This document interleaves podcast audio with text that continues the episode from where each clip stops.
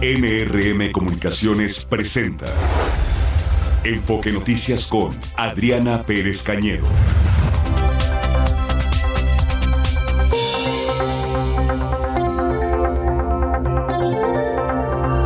Hola a todos, muy buenas tardes. Es miércoles 17 de enero y el presidente Andrés Manuel López Obrador consideró vergonzosa la forma en que se abordó la caída de, de la grúa del tren interurbano México-Toluca. Bueno, la grúa que se le cayó la pieza que estaban acomodando en esta obra de, del tren interurbano. Aseguró que se trata de guerra sucia que se ha intensificado por la temporada electoral. Eh, otro asunto, ante las críticas por no visitar directamente a damnificados por el huracán Otis en la costa de Guerrero, el presidente dijo que no lo hace porque sus adversarios podrían prepararle una emboscada. Es más, hoy comentó, eh, acabo de estar en Acapulco y ya se le dio el dinero que se le tenía que dar a quien se le tenía que dar. Eh, bueno, pues ya sabemos cuando va a Acapulco que no sale de la base naval. Bueno, sí salió pero a dar una vueltita en helicóptero. La Comisión Nacional del Agua detalló que los 13 proyectos hídricos prioritarios en el país tienen una inversión superior a los 96 mil millones de pesos para el beneficio de 22.2 millones de habitantes. ¡Qué bueno! Nada más falta que llueva porque toda esta estructura hídrica precisamente es para, pues para el agua, ¿no? A propósito del agua, hoy voy a conversar por fin ya lo logramos, qué bueno, con el doctor Rafael Carmona Paredes. Digo por fin porque desde el lunes lo estamos buscando, bueno, hace tres días, pero pues habrá que hacer algo en materia de comunicación en SACMEX porque dijeron que no sabían dónde andaba.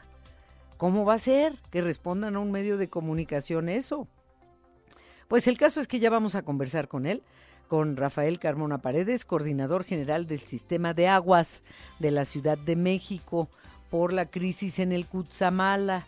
Así que prepárense si tienen alguna pregunta, comentario o sugerencia, porque los mensajes que no alcancen a llegar durante la entrevista se los haremos llegar directamente al coordinador general del sistema de aguas de la Ciudad de México, al doctor Rafael Carmona Paredes.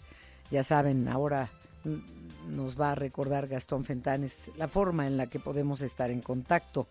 Eh, lo más directo y ágil pues es mi, mi X, antes, mi, antes eh, Twitter, pero, ¿cuáles son esas formas, Gastón? Pues buenas tardes, para que ya se vayan comunicando. Saludamos al auditorio Enfoque Noticias, le decimos que nos contacte a través de nuestras redes sociales, ya sea en X, como lo has mencionado, a nosotros nos ubica como Enfoque Noticias, Facebook, TikTok o YouTube, o llámenos aquí a cabina al 55 52 58 13 75, o nos puede también mandar un mensaje vía WhatsApp, vía WhatsApp al 55 49 97 58 81. ¿Y mi ex?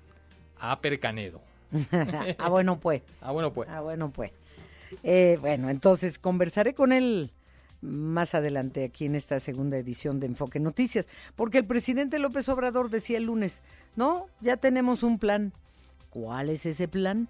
Para hacer llover, porque si no, lo único que podemos seguir haciendo, y no nos queda de otra, bueno, que hace el coordinador general del sistema de aguas de la Ciudad de México, es eh, reducir el caudal del agua que nos llega, pues a ver si así entendemos. Eh, fueron localizadas en buen estado de salud siete de las 14 personas reportadas como desaparecidas en Texcaltitlán, Estado de México, desde el pasado 8 de diciembre. ¿Recuerdan el enfrentamiento con integrantes de la familia michoacana que dejó 14 muertos? Y que los mismos pobladores de Texcaltitlán dijeron, nos secuestraron a cerca de 20 personas, familiares, niños, mujeres, y, la fiscalía dijo, no, no hay secuestros. ¿Saben cómo los localizaron? Por una llamada anónima. Una llamada anónima dijo, aquí hay tres señoras con varios niños. Pues claro que fueron localizados, pero por una llamada anónima, porque la fiscalía en un principio desechó la, no la versión, sino la verdad de los habitantes de Texcaltitlán. Hubo el enfrentamiento y entre todo eso, pues se llevaron a familiares. En Salamanca, Guanajuato, sujetos armados secuestraron a la madre buscadora Lorenza Cano Flores. Durante el plagio fueron asesinados su esposo y un hijo. No tienen límite. Va en busca de un hijo desaparecido, la secuestran y le matan al esposo y a otro hijo. Y el gobernador, bien gracias. En Uruapan, Michoacán, Enrique Godínez del Río, diputado federal del PAN, fue víctima de secuestro express para robarle su camioneta. Militares que buscaban ingresar a la comunidad de Nueva América en Chicomucelo, Chiapas, se enfrentaron con campesinos que rechazaron su presencia por presuntamente tener vínculos con el crimen organizado. En Zacatecas fueron capturados ocho presuntos integrantes del cártel del noreste. Entre los detenidos hay tres mujeres. La Coordinadora Nacional de Trabajadores de la Educación en la Ciudad de México convocó a un paro de labores para el 26 de enero en demanda de aumento salarial del 25%. Mañana jueves, ojo, tomar nota, se manifestarán afuera de la Secretaría de Educación Pública en la capital, porque exigen la reinstalación de la mesa de diálogo con el gobierno federal. Pero están llamando a un paro de labores el 26 de enero. Estamos a 17. Y a propósito de fechas, por favor, please, please, Virgencita, recuerden que el 22 de enero vence el plazo para tramitar su credencial para votar o para realizar cambio de domicilio o corrección de datos o reemplazo por vigencia para no quedarse sin participar en el proceso electoral del próximo 2 de junio. Esto es a nivel nacional. Ya se puede acudir sin cita, nada más llegan, a ver, miren, no, es que la fila está muy larga, claro, yo quiero votar. Muy bien, una o dos o tres horas de fila no valen la pena por seis años de quejas. No aguantan una fila de una, dos o tres horas porque no lo hicieron en tiempo y forma y se van a aguantar seis años a que otros tomemos las decisiones que ustedes también debieron haber tomado? Elijan. O la fila o seis años. Martín Carmona, ¿cómo está la información financiera y económica? El peso sigue perdiendo terreno, ¿verdad? Se ha moderado afortunadamente, Adriana, en, ah. esta, en este mediodía, sí, ya por la mañana subía otros 10 centavos, sin embargo se ha moderado, ahora solamente son 3, pero sigue arriba de los 17 pesos, se había mantenido por debajo de esta cotización, 17.24 en este momento, la cotización del dólar en operaciones al mayoreo, en bancos y casas de cambio ya está en 17.80, el euro 18 pesos con 90 centavos y la bolsa mexicana de valores al momento baja el 0.45%, se informó hoy que la economía de China creció ya no al mismo dinamismo que venía creciendo del 5% y por lo tanto pues también es un factor que a nivel internacional genera dudas si habrá recuperación fuerte para todas las economías en este 2024. Parte de la información, Adriana. Ya. Este, pues hasta más tarde aquí en cabina. Claro que sí, buenas tardes. Buenas tardes. Y también voy a conversar más adelante con el doctor Mauricio Merina, Merino Huerta. Permítanme tengo que dejarlos un segundo porque el libro del que vamos a escucharle al doctor Merino Huerta vale mucho la pena. Ya lo tengo acá. Es, es un libro que habla del poder de las palabras y de cómo se puede manipular con ellas. Ahora nada más que lo saque de la bolsa. Aquí está. Bueno, Mauricio Merino, eh, él fue de los primeros consejeros de lo que ahora es el INE. Estuvo en el IFE.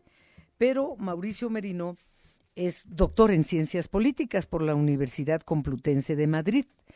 También eh, es profesor investigador del Colegio de México. Todavía imparte cursos sobre el sistema político mexicano. También pertenece al CIDE.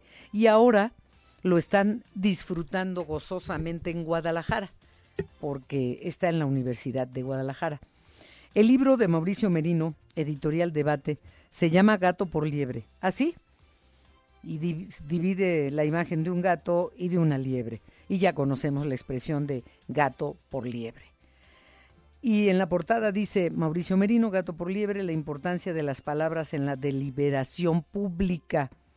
Habla sobre cómo se ha pervertido el lenguaje político con la 4T.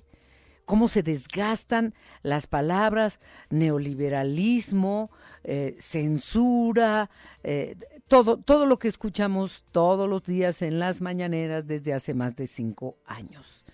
Cómo el maniqueísmo lleva a desvirtuar la palabra derechos humanos, libertad de expresión. Es un libro muy interesante y dice que este libro es un acto de resistencia cívica, una batalla en el fangoso terreno de las letras. Voy a conversar con el doctor Mauricio Merino sobre esta reciente publicación. Se lee muy a gusto, ¿eh? Se va muy rápido, porque además hasta empieza, empieza eh, pues recordándonos el origen de las palabras desde el Homo sapiens, pero en una página y media, ¿eh? No crean que va a filosofar, eh, no, no, no, no.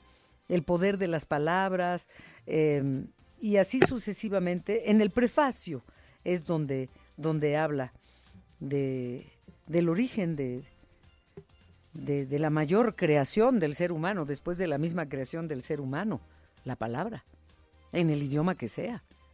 No me digan que no.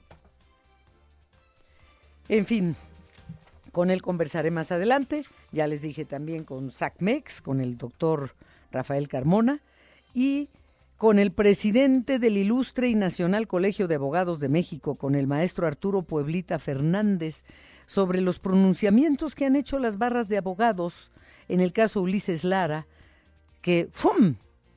Machicabula y Bibidi Babidi Boom, todo se logra con solo decir, aquí está el título de abogado de Ulises Lara. No, no tienen límite para el cinismo. En cuestión de horas. Tengo un sobrino que está tramitando su título, que terminó su carrera y toma meses la titulación. De repente, ¡fum! como por arte de magia. Título de abogado para que se quede Ulises Lara al frente de la Fiscalía General de Justicia de la Ciudad de México. No cumple con los requisitos no se decía machicobula o como bibidi babidi Me, me quedo en bibidi babidi Todo se logra con solo decir, aquí está el título de abogado. Horas. En el 2024. Por Dios. Bueno, pues vamos a ver, porque él, eh, el maestro Arturo Pueblita Fernández es presidente de, de este organismo de colegios de abogados de México. Entonces, pues nada más para que tengamos claro legalmente, ¿sale? Legalmente. Legalmente estoy diciendo, más allá de interpretaciones y de ironías como la que acabo de vertir aquí frente a ustedes. Bibidi babidi. Bueno, vamos a ver lo que legalmente puede sostener o no de plano a Ulises Lara en sus pretensiones. Vamos a una pausa. Guanajuato, Esaú González, secuestran a la madre buscadora, le matan al marido, al hijo. ¿Y quién la secuestró? ¿Ya abrieron otra carpeta de investigación, Esaú? Así es, Adriana, muy buenas tardes a ti y a todo el auditorio de Enfoque de Noticias. Desafortunadamente ayer Lorenzo Acano, de 55 años, es una mujer integrante del colectivo Salamanca Unidos Buscando Desaparecidos, fue secuestrada y su esposo e hijo fueron asesinados a balazos. La Fiscalía hace unos momentos, General de Estado informó que poner, poner el comunicado que se darán a conocer avances del tema, siempre y cuando no se ponga en riesgo la integridad física de la víctima. Este hecho ocurrió aproximadamente a las 10 de la noche cuando, pues según las primeras versiones, señalaron que un grupo armado ingresó a la vivienda de Lorenza, situada en la calle Abedul de la colonia Ampliación del Cerrito, obligándola a subirse a una camioneta. Los hombres armados durante este momento asesinaron a balazos a su esposo Miguel Ángel y a su hijo también de nombre Miguel. Lorenza Cano estaba en búsqueda de su hermano José Francisco Cano Flores, desaparecido desde el año 2018. El colectivo emitió una ficha de búsqueda en la que se menciona que cualquier información relevante sobre su posible paradero deberá ser reportada al sistema de emergencias 911. Además, informó que la mujer vestía una blusa de color rosa y un short del mismo color al momento de ser privada de su libertad. También te informo que, por ejemplo, ayer se anunció que en Guanajuato del 2019 al 2023 se han recibido seis solicitudes de mujeres periodistas para adherirse al mecanismo por razones de desplazamiento y que han tenido que huir de Guanajuato. Entre ellas también se han registrado casos de estas buscadoras.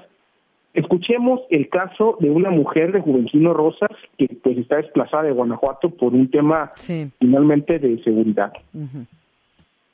Me están sacando ahorita por amenazas y todo por lo que hago. Yo no hago nada malo. El seguir buscando a todos los desaparecidos, esto es lo que me llevó el recibir amenazas. Ese día 10 de enero, primero me salió el crimen, bueno, me salieron dos camionetas con hombres armados aquí en una comunidad de aquí de Juventino Rosas.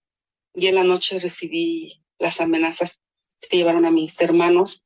Les dijeron que pues no querían que yo siguiera involucrándome en sus cosas. Yo les calentaba la zona donde hacíamos las búsquedas, por eso es que estaban muy enojados hacia mí.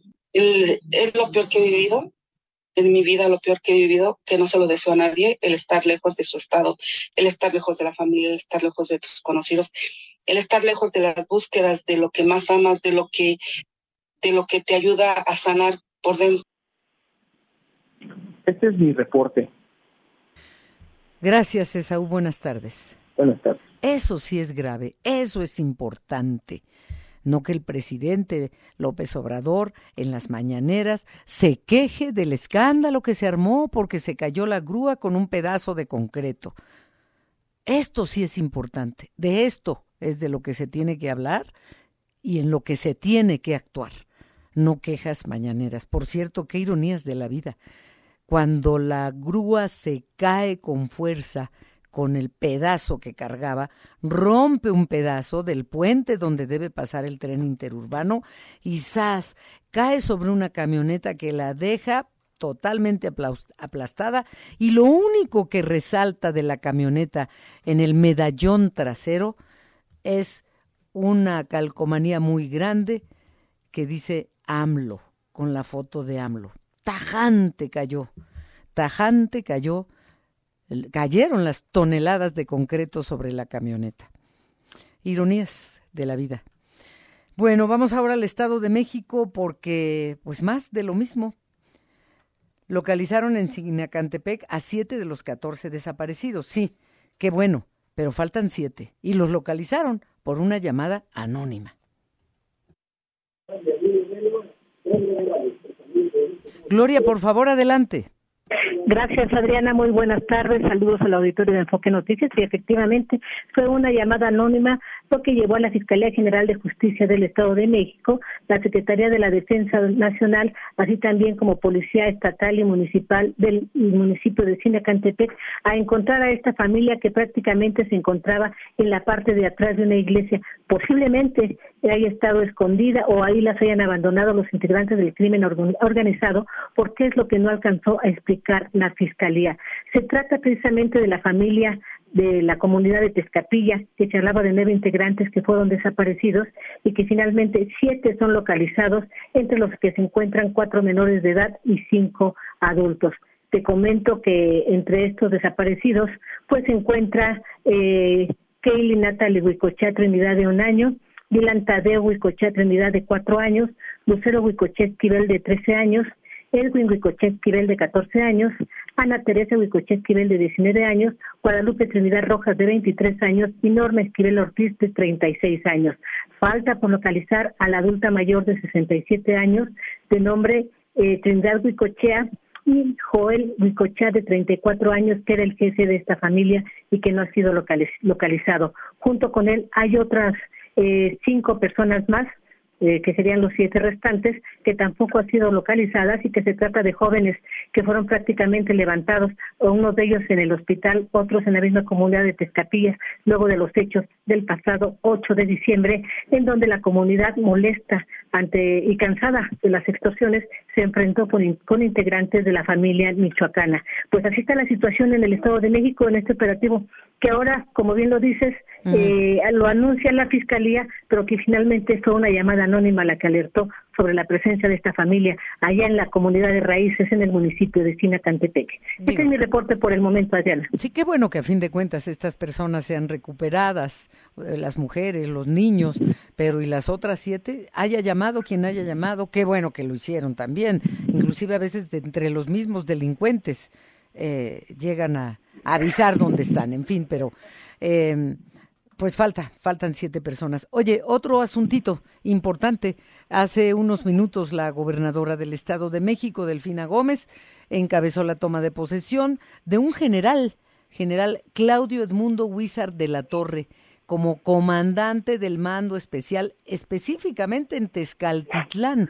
Y este general va a estar encargado de reforzar la seguridad en esa región del Estado de México, porque el escándalo fue Texcaltitlán, pero los alrededores y pequeños pobladitos que algunos ni nombre tienen, caseríos, también le están pasando mal. Entonces, eh, pues esta nota es importante, lo importante será que se vean acciones favorables para la comunidad, ¿no? Así es, Adriana, esto se llevó a cabo en el 90 Batallón de Infantería del Campo Militar 22 en donde el coordinador Pedro Asensio Alquiciras, de, de, Pedro Asensio de Alquiciras, eh, pues encabezó esta ceremonia que se realizó en este lugar. Te comento que con esto buscan reforzar la seguridad al sur del Estado de México, principalmente, como ya bien lo mencionabas, en Tezcaltitlán, en la comunidad de Tezcatilla, en donde se busca también un regreso a la normalidad y un regreso a la escuela seguro. Sin embargo, la gente sigue con el temor porque ahora dicen que hay más personas que han sido eh, pues privadas de su libertad, mm. pero por temor se niegan a dar los nombres e incluso hasta el momento no se puede verificar porque no hay actas levantadas. Finalmente, pues ya ni las actas levantan, ya para qué. Sí, sí, sí. La gente pierde la esperanza en la seguridad y sigue siendo víctima de la delincuencia. Sí, pierde la esperanza en los gobernantes, como esto desde la administración pasada, y esta pues ya está empezando a reaccionar. Lo que hace falta es que que haya resultados, pues. Eh, pues muchísimas gracias por tu reporte desde el Estado de México, Gloria Aguilar. Buenas tardes. Muy buenas tardes, Adriana. Gracias a ti. A ti. Son 125 municipios del Estado de México y, es la, la población mayor en número de habitantes de la República Mexicana. Y bueno, el tema es que también colinda con algunos estados del país como Michoacán, por ejemplo, que las cucarachas se pasan de un lado a otro para hacer de las suyas. Bueno, vamos ahora a Guerrero, porque, ay, no, no, sigue el caos en el transporte público. No hay servicio o hay dos, tres camiones por ahí y a falta de acciones por parte de la gobernadora, eso sí sale bien maquilladita, muy bonita, muy producida peinadita, pestaña postiza, a la moda, no, no, no, chulísima. Pero de hacer su trabajo, fíjense, esto está desde el lunes. Ah, pero el lunes se armó, el lunes se armó el lío porque ya se hartaron los transportistas. Y la señora gobernadora no puede, no es incapaz. Eso queda claro. Se ve bien, pero no hace nada bien. Y ahora es la Guardia, Guardia Nacional que ofrece trasladar a los usuarios de, de las rutas, la Guardia Nacional, de transportistas también. Bravo. Vamos contigo, Janet Castillo. Buenas tardes. ¿Qué tal, Adriana Auditorio? Buena tarde. Efectivamente, mira, de manera paulatina se ha estado restableciendo el servicio. Aún no es suficiente, todavía estamos, hemos visto en estos recorridos que hemos estado realizando por la periferia, por diferentes colonias populares, que hay gente que todavía está caminando o está esperando el RAI por parte pues de algunos eh, particulares que a bien pues eh, se ofrecen para llevar a muchos de los trabajadores que este pues que están trabajando sobre la costera Miguel Alemán y que bueno para poder trasladarse tienen que tomar a veces hasta dos o tres transportes todos los días y bueno pues eh, precisamente por esta situación también la Guardia Nacional extendió las rutas eh, porque en la parte de lo que es la zona poniente de Acapulco, estamos hablando hacia pie de la cuesta, Mocimba, todas esas colonias, pues el, el servicio sigue estando escaso. Ya hay en varias de las rutas, hemos visto camiones, hemos visto colectivos, hemos visto urbans, sin embargo, bueno, hay rutas que todavía no tienen este servicio pues completado, hay uno, dos o tres, como bien lo dijiste hace un momento, eh, que pueden dar servicio, pero pues para el número de población que hay no es suficiente.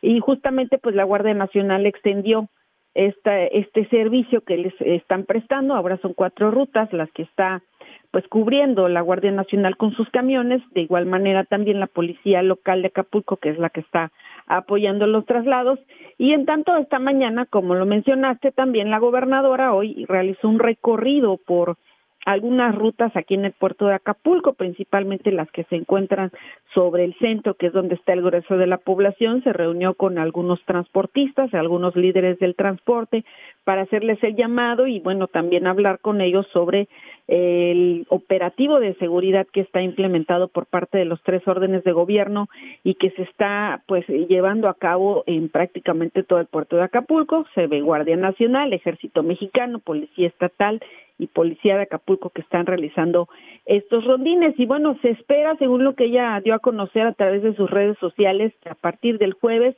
el servicio del transporte público en Acapulco quede al 100%, que está pendiente de, de lo que ocurre y que, bueno, pues está platicando con los transportistas y que también, eh, pues, están eh, llevando a cabo este operativo de seguridad muy puntualmente con el secretario de Gobierno, Ludwig Marcial Reynoso. Y bueno, pues vamos a esperar. Hoy se vio un poco más de transporte, vamos a esperar mañana cómo amanece la situación aquí en el puerto de Acapulco. Y así están las cosas. Adrián Sí, así están las cosas. Gracias, Janet Castillo. Buenas tardes. Buenas tardes. Buenas tardes. Eh, Gastón, ¿cómo está el servicio meteorológico? Porque eh, pues eh, en el norte y noreste la están pasando muy, muy mal. Exactamente. ¿Y cómo pinta para el resto del país? Sí, siguen viviendo los estragos del Frente Frío número 27, que también este va, va a traer lluvias muy fuertes en regiones de Chiapas, en todo Tabasco y en el sur de Veracruz. De igual forma, este Frente Frío número 27 va a seguir afectando al resto del país, con, como lo habías dicho, con temperaturas frías, porque se encuentra ya estacionado sobre la península de Yucatán.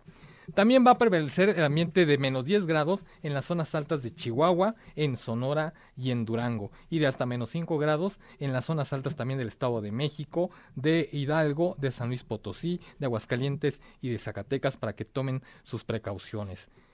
En, contraste, Adriana, en contraste, muy marcado contraste. Hacia la tarde se prevén temperaturas de hasta 40-42 grados en las costas de Jalisco, Colima y Michoacán y en los estados de Guerrero, Oaxaca, Chiapas y en gran parte de las tres entidades que conforman la península de Yucatán. Para la Ciudad de México hoy se espera una temperatura máxima de 25 grados, no va a llover y el día va a estar nublado. Y así va a estar las temperaturas con unas mañanas de entre 10 y 12 grados el resto de la semana. Solamente hasta el sábado se espera que llueva con un 40% de posibilidades. Tal vez llueva el sábado. Sí, vamos a ver qué pasa en las próximas horas. Muy bien. Pues eh, antes de la pausa tengo una esquela del fallecimiento de, de, un hombre que hizo mucho por México en su momento, un hombre respetado, admirado, Carlos Rojas Gutiérrez. Más allá de las épocas políticas o de con quién desarrolló su trabajo, Carlos Rojas Gutiérrez eh, tuvo importantes desempeños. Por ejemplo, eh, fue el primer secretario de Desarrollo Social, político, priista, eh, en el sexenio de Carlos Salinas de Gortari fue cuando se creó la Secretaría de Desarrollo Social, que le han ido cambiando de nombre, pero el origen fue en ese sexenio, en el de Salinas. Eh, falleció esta madrugada a consecuencia de complicaciones de la salud. Eh, padecía cáncer, después el COVID le complicó las cosas y se deterioró, se deterioró y, y, falleció es esposo de la senadora, eh, de, la, de la senadora por, por Morena, Mónica Fernández Balboa. Le enviamos nuestras condolencias a la senadora Mónica Fernández Balboa, que perteneció al PRI y ahora, pues, en, en Morena. nuestro más sentido pésame por el fallecimiento de su esposo. Tenía 69 años de edad. Carlos Rojas Gutiérrez. ¿Saben qué me llama la atención? Que muchos hombres y mujeres de varias generaciones y de diversas eh, ideologías políticas han externado su pena por el fallecimiento de este hombre de Estado. Exactamente eso era Carlos Rojas Gutiérrez, más allá de los partidos, del partido al que perteneció. Diversos hombres y mujeres de diversas ideologías lamentan su fallecimiento. Descanse en paz, Carlos Rojas Gutiérrez.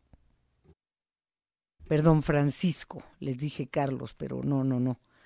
Eh, Francisco Rojas Gutiérrez, me quedé en Carlos Salinas de, de, de Gortari. Descanse en paz.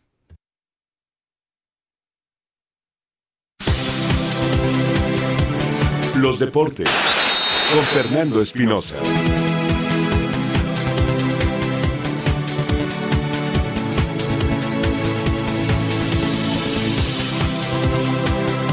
Fernando Espinosa, ya vamos contigo, por favor. Muchas gracias, Adriana. ¿Cómo estás? Eh, tú, eh, tú, a ti, buenas tardes y a los amigos tú de, y a tú de también. Enfoque.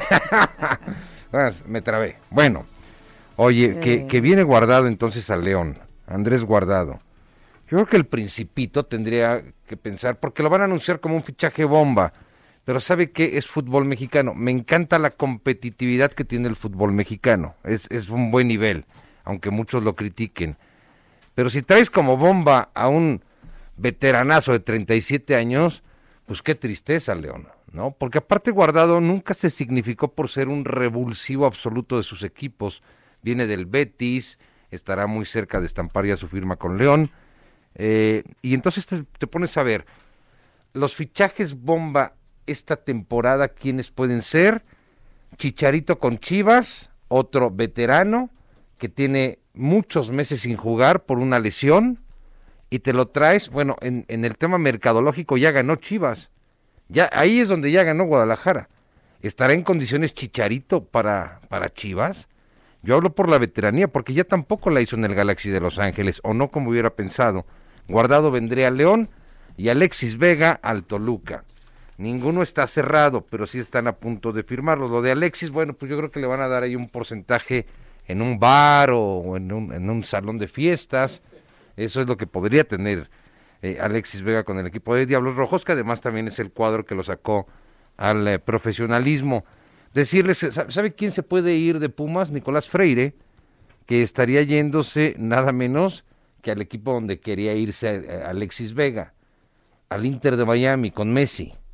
Así es de que esto está muy cerca porque además es argentino, Freire es amigo del Tata Martino, dirige allá, tiene buenas condiciones de, en zona de defensa y esta podría ser la nueva incorporación. Decirle, eh, por otra parte, hablando del América, hay ofertas por eh, eh, Fidalgo, ¿eh? ¿Quién sabe si Fidalgo podría irse? Lo cierto es de que América sí le ha dado chance a sus grandes estrellas de salir cuando los llaman y van aparentemente un equipo más importante. No más importante, un equipo destacado. América es el más importante que tiene el fútbol mexicano. Pero un salto a Europa, digo, Fidalgo jugó en el Madrid, en algún momento fue debutado en el Madrid y parece que el Sevilla podría ser el equipo al que podría llegar Fidalgo, pero no hay nada, nada confirmado. Sigue también lo de Cáceres, eh, eh, que, es eh, central uruguayo. Tal vez América esté esperando por ahí la Copa América, porque si Uruguay, que es un gran candidato, aprovechando de que Brasil no está del todo bien, pues entonces, eh, si tiene una gran Copa América, suben los bonos de Cáceres y evidentemente se puede vender mucho, mucho más caro. Hablando del América, por cierto, van a recibir en el Estadio Azteca al Querétaro este fin de semana y yo les invito a que ingresen a caliente.mx, se registren porque van a recibir mil pesos de regalo y si esos mil los meten a que América gane el partido, podrían cobrar hasta mil cuatrocientos cincuenta pesos. Pero si meten esos mil a que Querétaro viene al Estadio Azteca y le gana al América, podrían cobrar hasta siete mil quinientos pesos en caliente.mx, más acción, más diversión. Vámonos al eh, deporte blanco. Eh, el caso de Chichipas hoy gana, gana sin dificultad, sí, sí se va, digamos que a los cinco sets, pero no tiene gran eh, rival, vaya, se va a cuatro sets y así lo gana. Novak Djokovic, hoy se vio un poquito raro, 6-3, 4-6, 7-6 y 6-3 los parciales. En cuatro sets gana Novak Djokovic a Alexei eh, Popirin, eh, es eh, australiano él.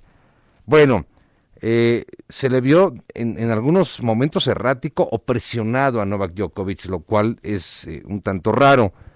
Y luego por ahí empiezan, desde el primer set le empiezan a gritar y a decir cosas a Novak Djokovic, donde incluso ya se meten con el tema de su persona, un poquito con el pasaje de su, de su vida, de su familia, y entonces de repente dice, a ver, bájate y dímelo de frente, atrévete, y lo señala. No se dice más si, si retiraron a esta persona que tendría que haber sido así, porque no te puedes meter con un tenista, o no te puedes meter con nadie, hay que tener un poco de respeto, pero si estaba desencajado, digamos, por algunos momentos Novak Djokovic, sin embargo está avanzando y está en la tercera ronda del abierto de Australia. Yannick Sinner también ha ganado a De Jong, a, Jesper De Jong, le gana 6-2, 6-2, 6-2, muy fácil el partido para Yannick Sinner, otro de los favoritos para avanzar a últimas instancias de este primer Gran Slam de la temporada, que ha sido eh, fantástico hasta ahorita. Lo que vemos va a jugar Alcaraz el día de mañana, Carlitos Alcaraz que también quiere acceder a una tercera ronda y que es el hombre a seguir. Y ya para cerrar decirles que el joven mexicano Isaac del Toro del equipo de Emiratos ha logrado hoy la primera victoria como profesional. Este ciclista mexicano se impuso en la segunda etapa del Tour eh, Down, Down Under eh, que se celebra en Australia y que con este con este esta celebración Adriana comienza el torneo del año para los ciclistas. Así es de que un mexicano ganando en Australia, fantástico. No es tenis, pero sí es ciclismo y es profesional. Son los deportes, Adriana. Muchas gracias. Gracias a ti y hasta mañana. Aquí estamos con todo gusto. Gracias, Fernando Espinosa. A ver, a ver. El Tribunal Electoral aplazó una semana la revisión de una megamulta morena. ¿Por qué? Sergio Perdomo, vamos contigo, por favor.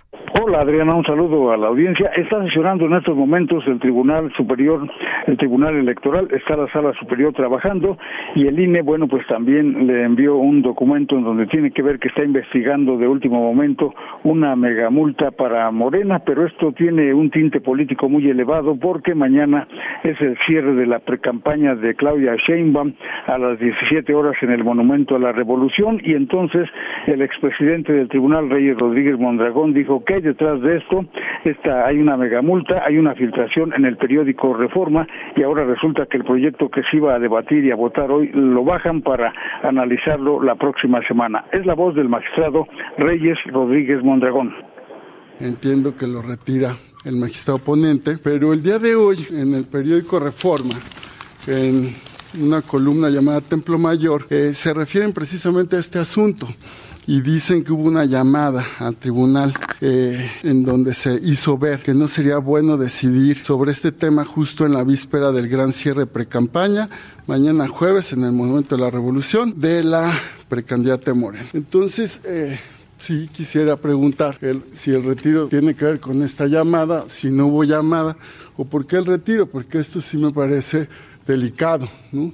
en torno a que podría estarse administrando la, la lista de asuntos con intervenciones externas. Dicen los magistrados contrarios al magistrado Reyes Rodríguez Mondragón, entre ellos el ponente Felipe de la Mata Pizaña, que las filtraciones que está señalando Reyes Rodríguez Mondragón pues es una mentira. Morena dice solicitó una audiencia y la filtración es falsa.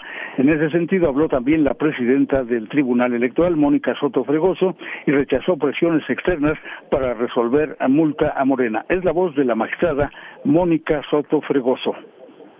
De entrada le digo que es una situación normal, como lo ha hecho usted, como lo he hecho yo, como lo ha hecho cada uno de quienes integramos este tribunal. Cuando eh, hay alguna falta de estudio, cuando hay cualquier situación, estamos en la libertad de eh, subir o dejar abajo, modificar los asuntos listados. Me parece que es de una absoluta normalidad en este órgano y eh, mm, sí creo que estoy en la obligación de rechazar cualquier pues, eh, situación que pueda parecer que hay alguna duda respecto a algo que es absolutamente normal, magistrado. Así las cosas, Adriana, entonces a Morena esa multa de 68 millones de pesos por irregularidades contables en el proceso de selección de Claudia Sheinbaum como aspirante a la presidencia, pues se deja para la próxima semana. Mañana la precandidata de Morena y aliados cierra a las 5 de la tarde en el Monumento a la Revolución. En el tribunal vamos a esperar una semana para ver qué pasa con esta megamulta de 68 millones de pesos. ¿Es cuánto, Adriana? Ay, bueno, pero es quitarle un pelo al gato para el dinero que recibe eh, eh, eh, Morena, por Dios. Pues Digo, y lo recibe eh, porque así, a- a- a- así lo acordaron los legisladores de todos los partidos. El que tenga mayor representación recibe más cantidad de dinero, ¿no? O Y sea, no eso, no, eso no está discusión. Y no olvides, Adriana, que las multas salen del INE, les quitas de una bolsa el dinero y se va para la otra porque son administraciones, no las sacan de las bolsas de los militantes o de los dirigentes de Morena. No, no, no. Simplemente es la administración, cada mes les entregan una partida, de ahí mismo sale el dinero. Así es de que pues es quitarle un pelo a un gato más. Exactamente. ¿Cuánto recibe Morena? Pues ¿Más más, de de mil? mil, más de mil quinientos millones de Ahí pesos ser el partido Mira, más quedé- votado. Me quedé corta con más de mil millones de pesos, más de mil quinientos mil. ¿Y por qué no regresan eso al pueblo bueno? Porque la ley no lo, bueno, más Ahí sí la ley. ocasión que la ley pues, no se ha Ahí sí la ley, no me salgan con que la ley es la ley. La ley es la ley, no me salgas con que- Ahí sí la ley es la ley. Claro. Bueno. por lo pronto mañana es el cierre y así es de que mañana es el último día acá el telón de las precampañas y a partir de ahí silencio, solamente entrevistas con precandidatas. No se pueden hacer tampoco debates porque no son al modo o al gusto de las aspirantes, así es de que las, los debates son hasta el mes de abril ya en plenas Mm. campañas, Adriana. Muy bien, muchas gracias Sergio Perdomo. Buenas tardes. Buenas tardes. Vamos a esta pausa, una 46 tiempo del centro de México, para regresar a conversar con el doctor Mauricio Merino por el libro que les decía de Gato por Liebre, la importancia de las palabras en la deliberación pública. Un libro, un libro que habla, un libro, perdón, que habla sobre cómo se ha pervertido el lenguaje político en la 4T, como lo que les acabo de decir de no me salgan con que la ley es la ley. Vamos a la pausa.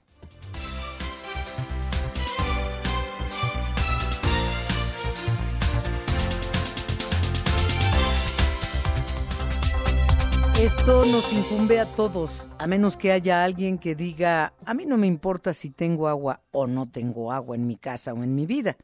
Pues no.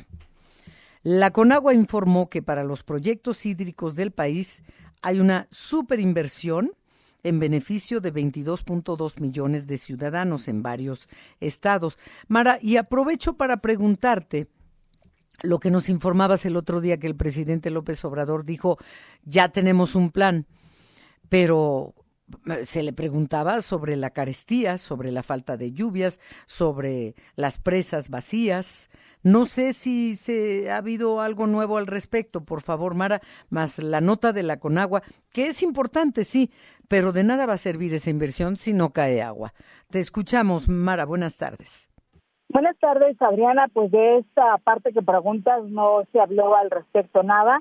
Eh, sí, en cambio de los montos de inversión que se han hecho en diferentes partes del país, empresas en donde, bueno, pues prácticamente estados han visto las de por la falta de, de agua. Se habló de un beneficio de más de 22 millones de ciudadanos y de una inversión de 96 mil 34 millones de pesos.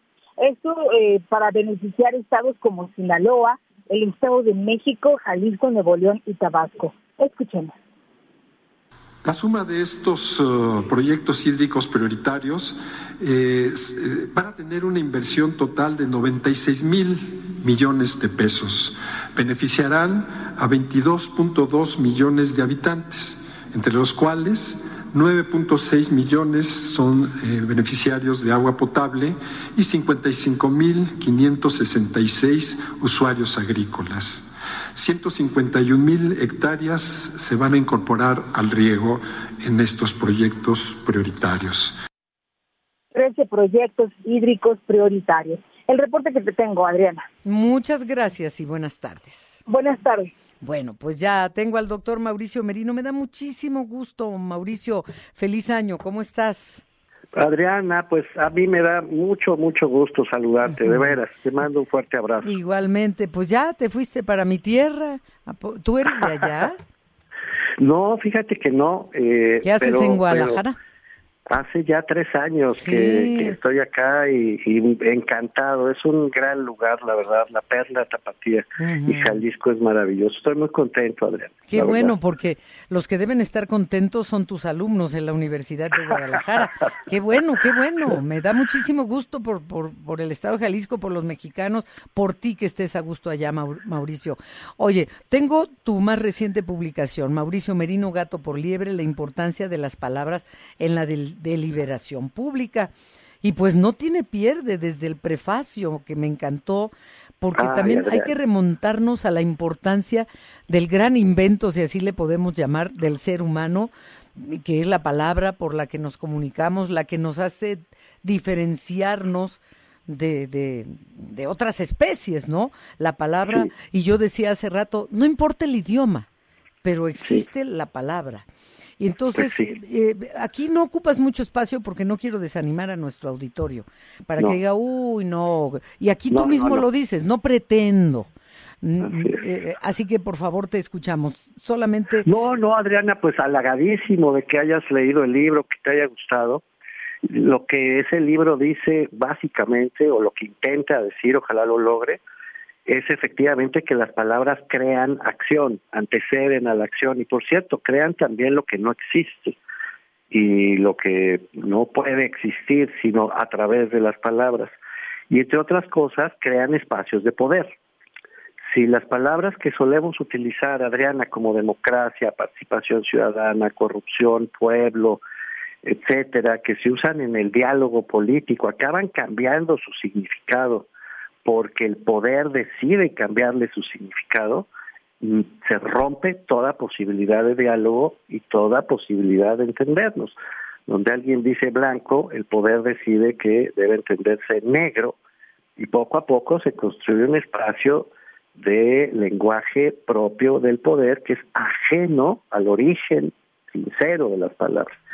Eso es lo que trata de decir. Por eso se llama gato por liebre, nos dan gato por liebre. Exactamente. Y ya al final, en el epílogo y lamento que agregas, este, dices que escribiste este libro para denunciar y discutir la, la distorsión del lenguaje que emplean los poderosos para afirmarse en el poder.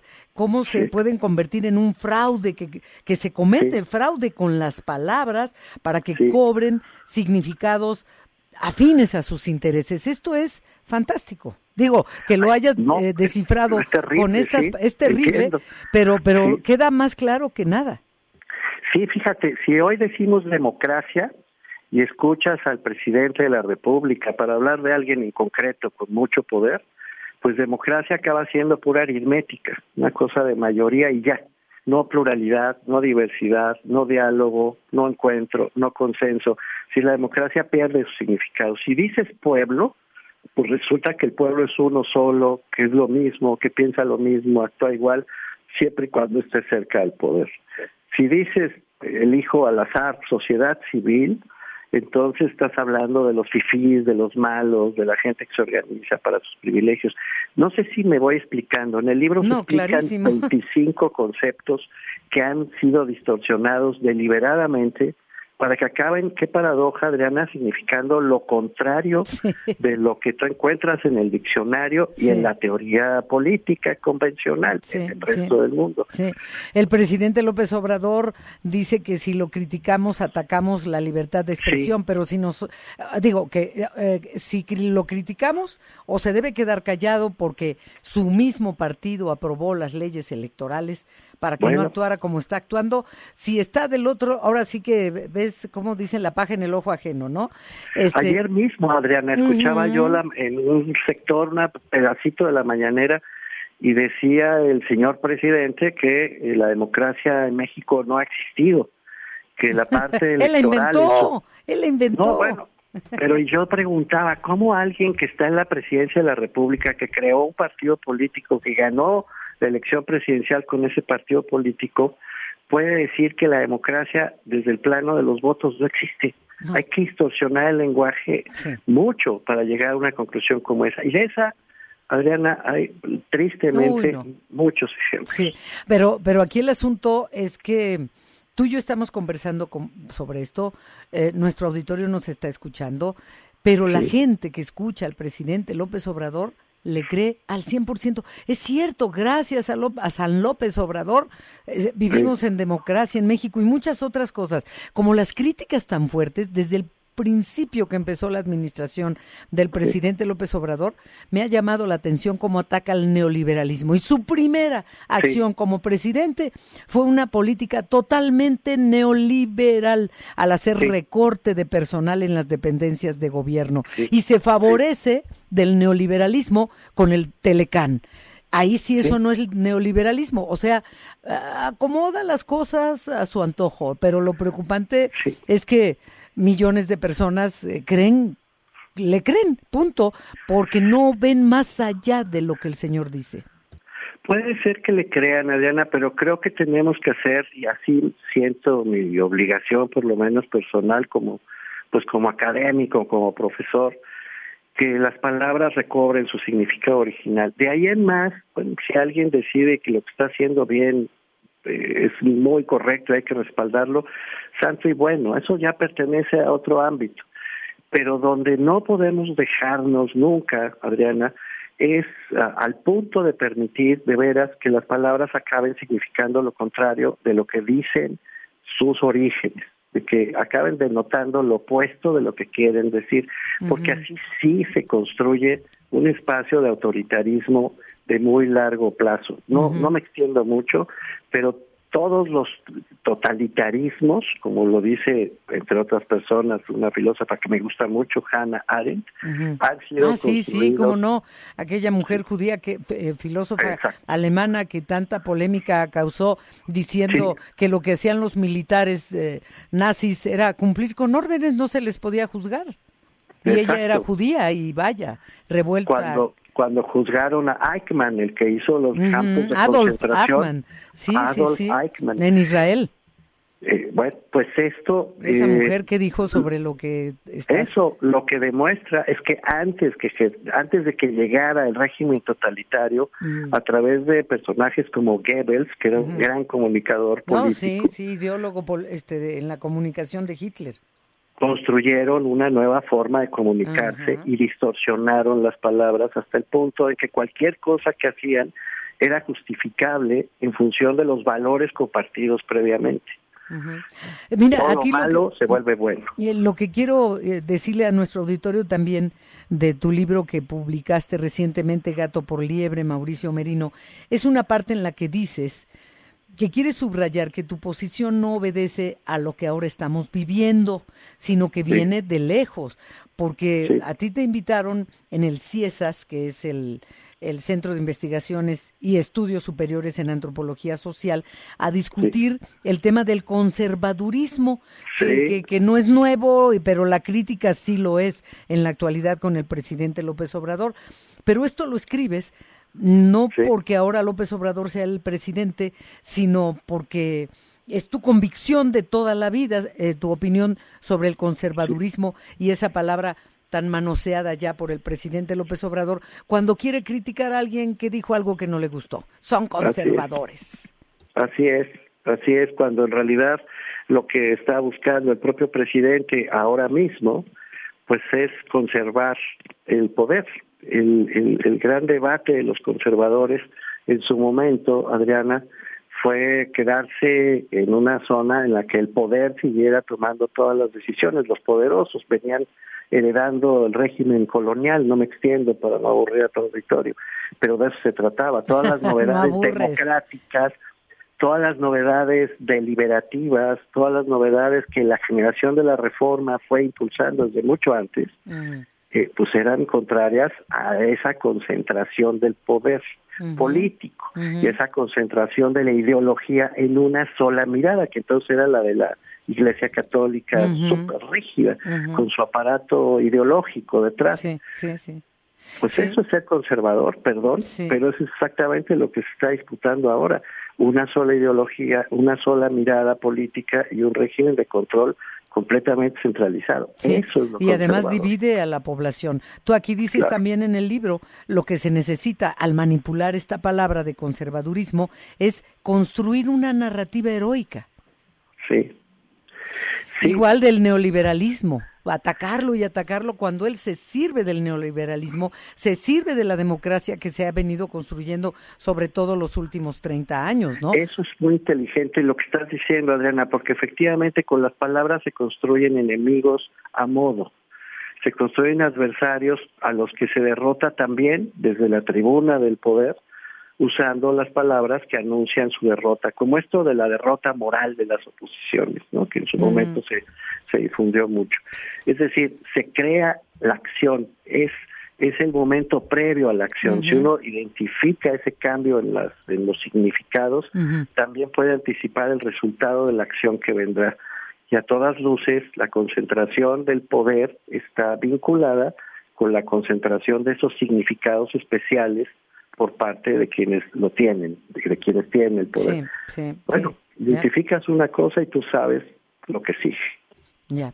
Ay, Mauricio, siempre qué placer conversar contigo desde que estabas en, el IFE y en todos los cargos que has desempeñado. Si algún día vienes a la Ciudad de México, visítanos en cabina para platicar. Si te acuerdas que, que, de acá eres y que acá también hay gente que te quiere, y bueno, bueno. De Tacubaya, nada menos. Eh, sí, exactamente, por, por ese rumbo andamos nosotros acá en Santa Fe. Querido Mauricio Merino, Gato por Liebre, la importancia de las palabras en la deliberación pública y este libro habla sobre cómo se ha pervertido el lenguaje político en la 4T. Muchísimas gracias, Maurino, Mauricio Merino. Felicidades, como siempre, un abrazo y feliz año. Halagadísimo por tu lectura y, de veras muy correspondida a la amistad, querido Adrián. Gracias, querido Mauricio. Un abrazote, pues. Adiós. Ahí está, editorial Debate. No está tan caro como el otro día que les comentaba.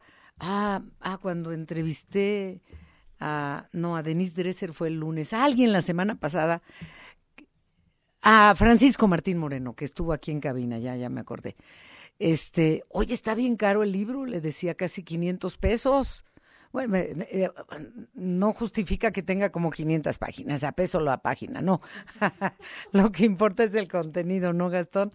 A peso la página. Le dije, oye, 490 y no sé qué. Exactamente. Aquí el, el, libro de Gato por Liebre lo podemos encontrar en internet a 349 pesitos. Seguramente en una librería en vivo estará un poco más barato. A ver, me, me, ¿cuánto, cuánto costó?